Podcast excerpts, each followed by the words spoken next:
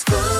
Il est 7h sur Radioscope, le journal avec Greg Delsol. Bonjour Greg. Ah, bonjour Guillaume, bonjour à tous. À la une, former ses futurs salariés avant de les embaucher en CDI. C'est ce que propose Murphy, une jeune entreprise spécialisée dans la réparation d'appareils électroménagers. Un secteur en plein boom mais qui a beaucoup de mal à recruter. L'entreprise a donc trouvé la solution en proposant ses propres formations, 6 mois de théorie et de pratique. À la clé, un contrat en CDI pour 75% des personnes formées. À Saint-Priest, la prochaine promotion commencera début mars. Cinq sessions de recrutement ont été organisées depuis euh, le mois de janvier. Le reportage de Léa Dupérin. Quand on a le bon niveau d'eau, hop, le circuit vient s'ouvrir, on arrête l'alimentation. Est-ce que tu peux me réexpliquer? Penché au-dessus d'une machine à laver, Benoît, technicien formateur, interroge les candidats. Ils sont âgés de 20 à 50 ans, pas forcément diplômés. Ce qui compte avant tout, c'est la motivation. Il n'y a pas de profil type. On a fait le pari de prendre tout horizon. Quelqu'un qui est motivé peut très bien faire ce métier s'il a envie d'apprendre. On a essayé de chercher longtemps des techniciens confirmés, on n'en trouve pas. Donc pour pallier à ce problème-là, on a réfléchi à mettre en place une école pour former des techniciens. Un métier intéressant, une stabilité professionnelle et des perspectives d'évolution, c'est ce qui a plu à Bertrand, 30 ans.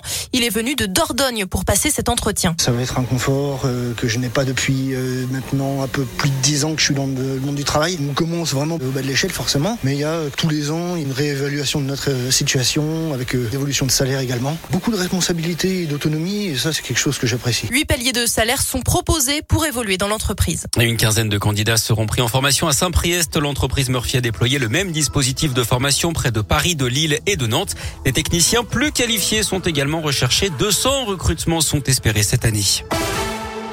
Les convois de la liberté en route pour Paris, malgré l'interdiction de la préfecture, ses opposants restrictions sanitaires qui dénoncent également la hausse des prix de l'énergie et le pouvoir d'achat vont rallier les abords de la capitale ce soir. Ils ont fait escale à Lyon hein, hier, environ 400 véhicules venus du Rhône, de la Loire ou de l'Ain. Ils sont actuellement porte des Alpes à Saint-Priest en attendant de repartir d'ici une heure. Le ministre de l'Intérieur a d'ores et déjà assuré qu'il n'y aurait pas de blocage de la circulation à Paris. Un dispositif spécial a été mis en place. Les contrevenants risquent 6 mois de prison et 7500 euros d'amende. Les manifestants assurent de leur côté qu'ils se joindront aux manifestations organisées toutes les semaines contre le pass vaccinal. Certains vont ensuite tenter de rallier Bruxelles pour une convergence européenne prévue lundi.